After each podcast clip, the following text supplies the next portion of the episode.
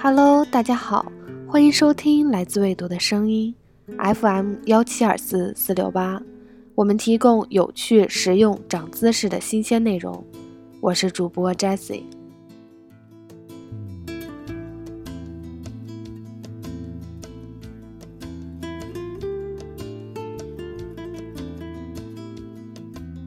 生命的意义是什么呢？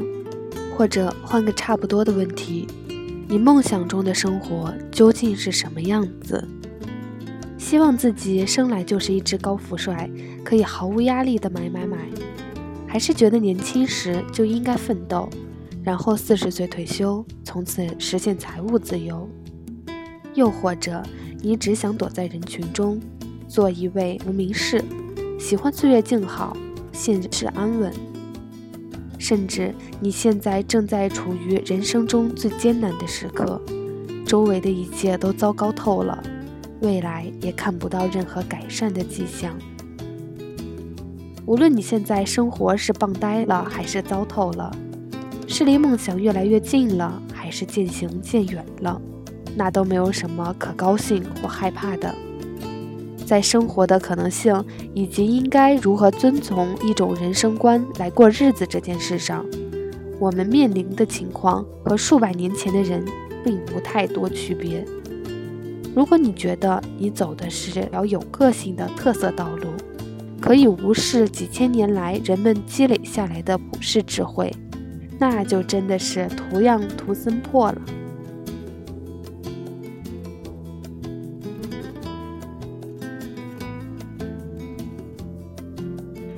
今天为大家介绍的这本书，每当我找到生命的意义，它就又变了，融合了智者智慧的结晶。这本书是来自美国著名作家丹尼尔·克莱恩的最新力作。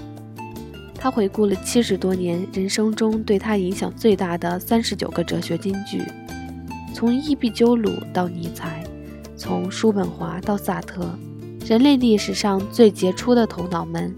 是如何思考人生意义的？在如何活出更棒的人生这个问题上，我们不妨来听听他们都是怎么说的。剁手党毫无疑问已经是当今世界的第一大党了，信教徒以异己，在中国更是遍地开花。如果这一门派有祖师爷，古希腊哲学家亚里斯提普肯定当仁不让。关于如何及时行乐和肯定感官的快乐，他有最赤裸裸的金句存世。生活的艺术在于及时行乐，而最强烈的快乐不是至实之上，也并不总是道德的。他怂恿我们在追求快乐时要无所不用其极，别怕弄脏了自己。真是一枚货真价实、狂妄不羁的享乐主义者！贴合这个词，在今天的所有含义，纯粹的快乐追求者，肉欲快乐的追求者，要展现出人的动物本性。用亚里斯提普自己的人生来评价的话，他把握快乐的方式之一是游历四方，也就是我们一辈子必须要做的那件事——旅行。他从出生地西兰尼游到了雅典，又到了罗子岛，最后回到西兰尼。这在他那个年代，差不多等于环游世界。当自己周围的生活环境不能顺意时，他的另一种改善方式就是买买买。他酷爱奢侈品，是那种信奉谁在死前玩过的东西最多，谁就是人生赢家的享乐主义者最早的代言人。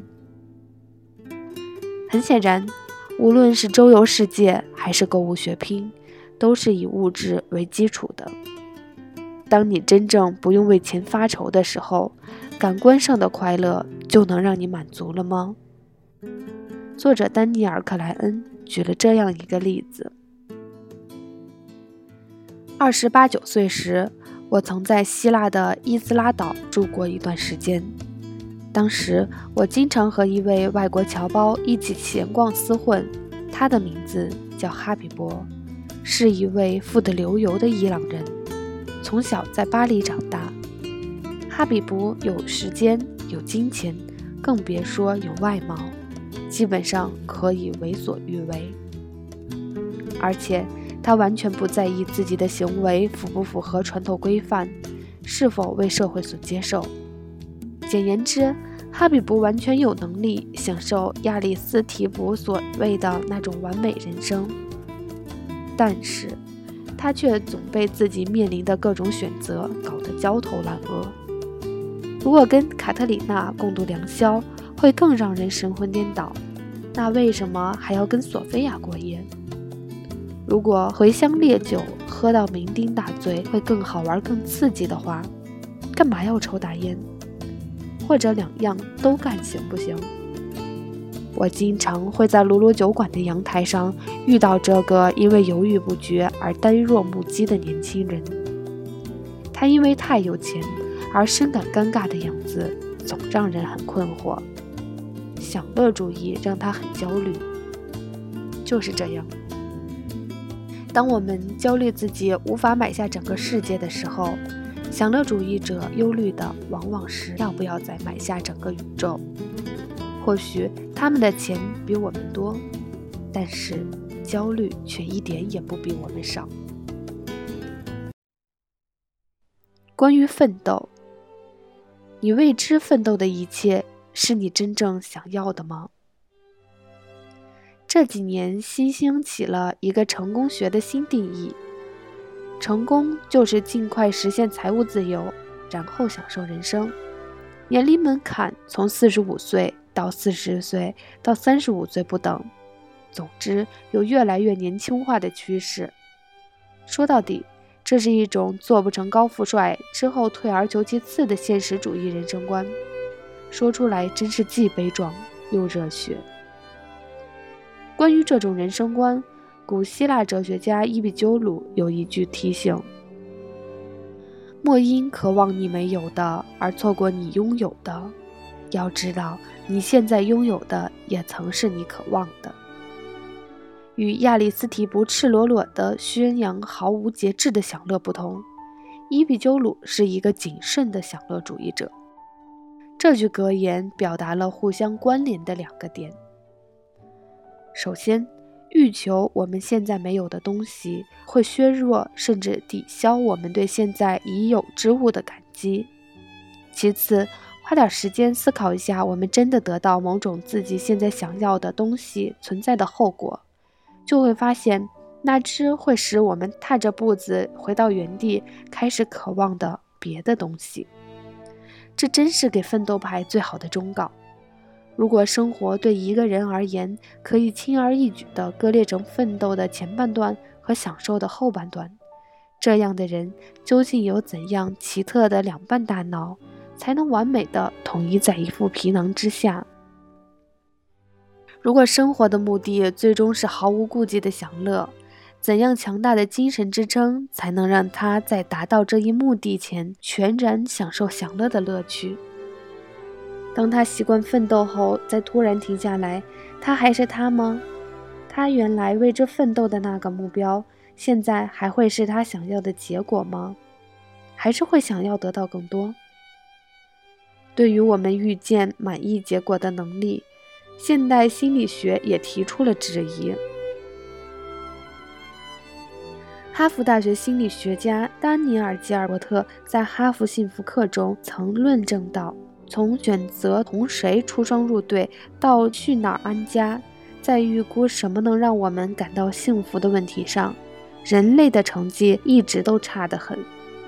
多数情况下，我们通过仔细斟酌各种选择找到了幸福的概率，基本上和抛硬币找到幸福的概率差不多。第三点，关于活在当下，关于当下没有什么可说的。关键是怎么活。如果未来的幸福如此不可期，我们能把握的也就只有现在了。在推崇活在当下的哲学家里，就有这位鼎鼎大名的哲学家——皇帝马可·奥雷留。要把每件事都当成生命中最后一件事去做。这句话听起来实在太耳熟。因为无数哲学家、思想家都表达过类似的看法，比如梭罗，他曾这样说：“你必须活在当下，让自己奋力冲上每个浪头，在每一刻寻找你的永恒。”傻瓜们站在他们的机会之岛上，想要寻找另一片陆地，而世界上没有别的陆地，而除了这一生，也再没有别的人生。之所以有这么多哲学家不厌其烦地反复强调，就在于时刻提醒自己，活在当下太难了。虽然只有这一次人生，我们仍然会时不时陷入“如果会怎么样呢”假设之中。英国哲学家亚当·菲利斯同时是一名精神分析学家。他的思维实验让心理学和当代哲学得以联手解决这一问题。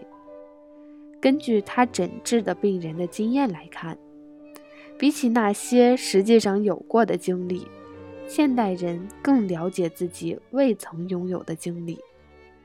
我们假想的未曾经历的人生，变得比过去正在过的生活还要清晰生动，更具意义。面对无法过上的人生，我们的生活也变得对他旷日持久的哀悼和没完没了的痛苦。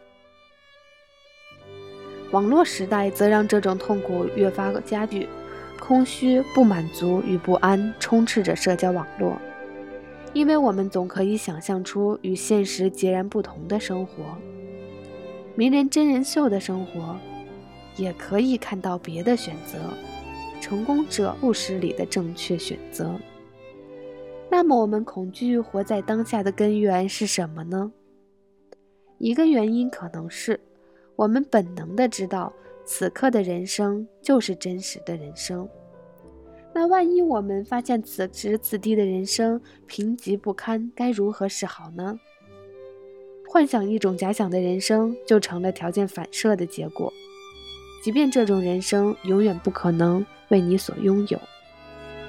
另一个原因则可能是那些活在当下的时刻，看见一群鸽子突然从头顶飞过，一阵音乐被演绎的荡气回肠，擦肩而过的陌生人投来迷人的一笑，是如此一闪而逝，让我们一喜一忧的惊觉到，美好如此短暂，一切终会结束。